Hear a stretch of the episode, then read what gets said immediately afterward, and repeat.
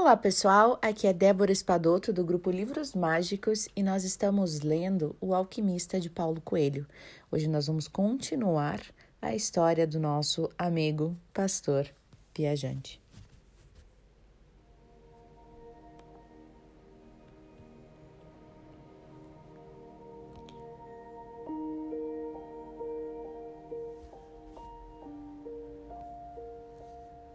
Depois que o velho sumiu numa das esquinas da praça, o rapaz tentou ler o livro, mas não conseguiu concentrar-se mais.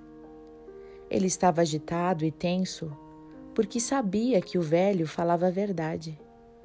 Foi até o pipoqueiro, comprou um saco de pipocas, enquanto pensava se devia ou não contar a ele o que o velho dissera. Às vezes, é melhor deixar as coisas como estão, pensou o rapaz e ficou quieto. Se dissesse algo, o pipoqueiro ia ficar três dias pensando em largar tudo, mas já estava muito acostumado com a sua carrocinha. Ele podia evitar esse sofrimento para o pipoqueiro. Então começou a andar sem rumo pela cidade e foi até o porto. Havia um pequeno prédio e no prédio havia uma janelinha onde as pessoas compravam passagens. O Egito estava na África. Então o sujeito no guichê perguntou: Quer alguma coisa? Talvez amanhã, disse o rapaz se afastando. Se ele vendesse apenas uma ovelha, podia chegar até o outro lado do estreito e era uma ideia que o apavorava. E o sujeito do guichê disse ao seu assistente enquanto o rapaz se afastava: Tá aí, mais um sonhador. Não tem dinheiro para viajar. Quando estava no guichê, o rapaz havia se lembrado das suas ovelhas e sentiu medo de voltar para junto delas. Dois anos já haviam se passado aprendendo tudo sobre a arte do pastoreio. Sabia tosquear, cuidar das ovelhas grávidas, proteger os animais contra os lobos. Conhecia todos os campos e os pastos de Andaluzia e conhecia o preço justo de comprar e vender cada um dos seus animais.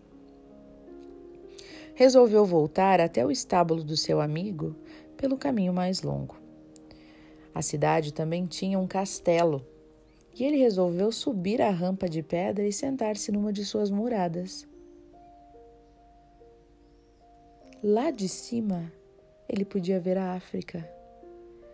Alguém certa vez havia lhe explicado que por ali chegaram os mouros, que ocuparam durante tantos anos quase toda a Espanha.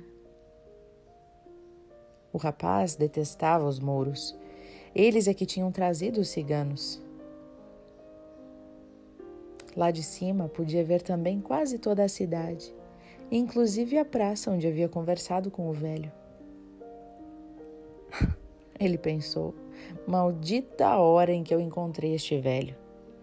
Tinha ido apenas buscar uma mulher que interpretasse os sonhos e nem a mulher e nem o velho davam qualquer importância para o fato de que ele era um pastor. Eram pessoas solitárias que já não acreditavam mais na vida e não entendiam que os pastores terminam apegados às suas ovelhas.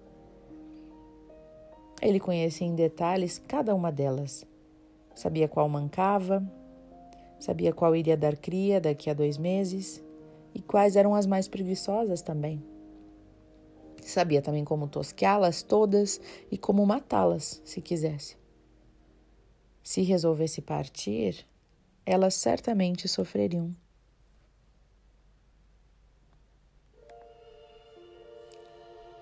Um vento começou a soprar. E ele conhecia aquele vento. As pessoas o chamam de levante, porque com este vento chegaram também as hordas de infiéis.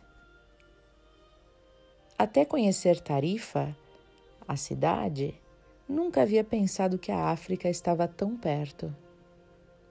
E isso era um grande perigo. Os mouros poderiam invadir novamente.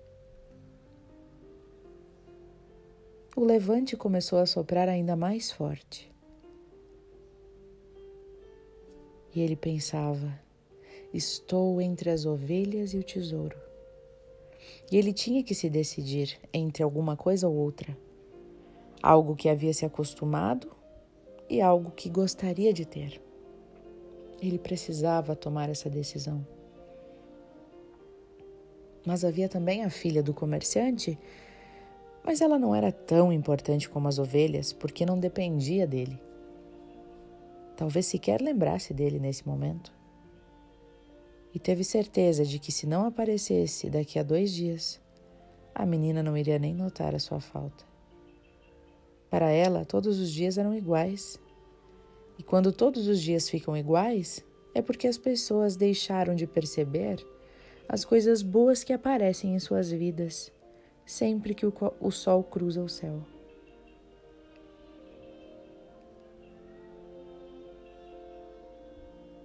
E o rapaz continuava a refletir.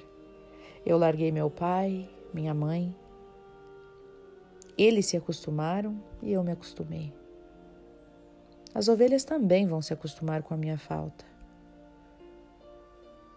E lá de cima da praça, olhou em detalhes a praça. O pipoqueiro continuava vendendo suas pipocas e um jovem casal sentou-se no banco onde ele havia conversado com o velho e deram um longo beijo. o pipoqueiro disse para si mesmo sem completar a frase, porque o levante havia começado a soprar ainda com mais força e ele ficou sentindo o vento bater no rosto. Esse vento trazia os mouros, é verdade, mas também trazia o cheiro do deserto e das mulheres cobertas com véu. Trazia o suor e os sonhos dos homens que um dia haviam partido em busca do desconhecido, de ouro, de aventuras e de pirâmides. O rapaz então começou a invejar a liberdade do vento e percebeu que poderia ser como ele. Nada o impedia nesse momento, exceto ele próprio. As ovelhas, a filha do comerciante, os campos de Andaluzia eram apenas os passos de sua lenda pessoal.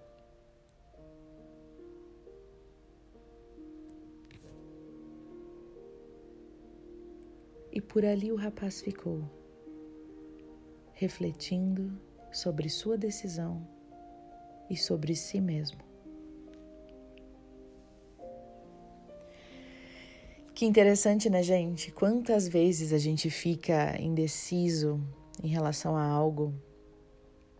E essa frase que ele disse foi bem interessante para mim. É, ele estava indeciso entre algo que estava acostumado e algo que gostaria de ter.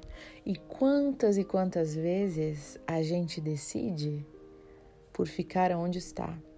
Porque é mais cômodo, porque já estamos acostumados porque temos medo do desconhecido. E eu não estou dizendo que aonde estamos é ruim, mas se há o desejo por algo mais, precisamos questionar se onde estamos é realmente onde devemos estar ou se não há algo mais para gente. Temos que lembrar que muitas vezes o bom é inimigo do ótimo.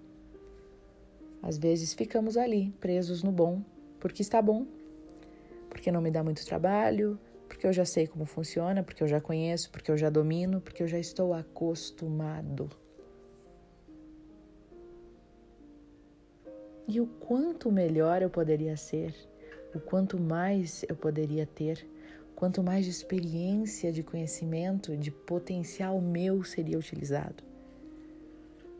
Talvez aquilo que eu quero tenha muito mais afinidade com a minha alma.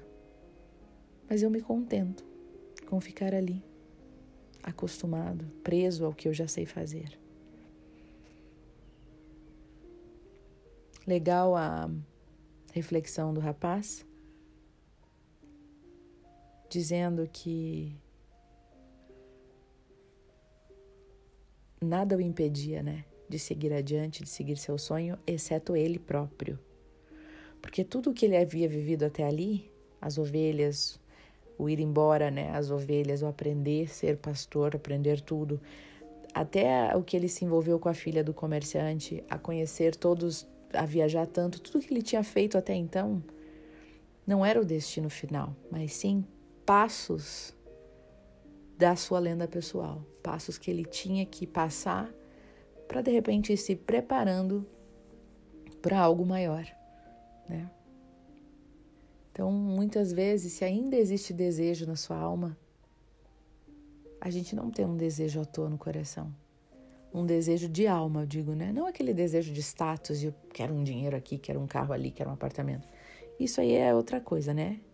Mas aquele desejo de alma, aquele desejo que não é dinheiro que pague, que é porque aquilo faz meu coração ficar em festa, porque aquilo aquece meu coração de tal modo que nada faz igual.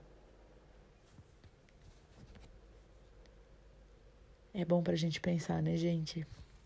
Eu desejo a vocês ótimas reflexões e até o nosso próximo encontro com o jovem pastor. Tenha um ótimo dia.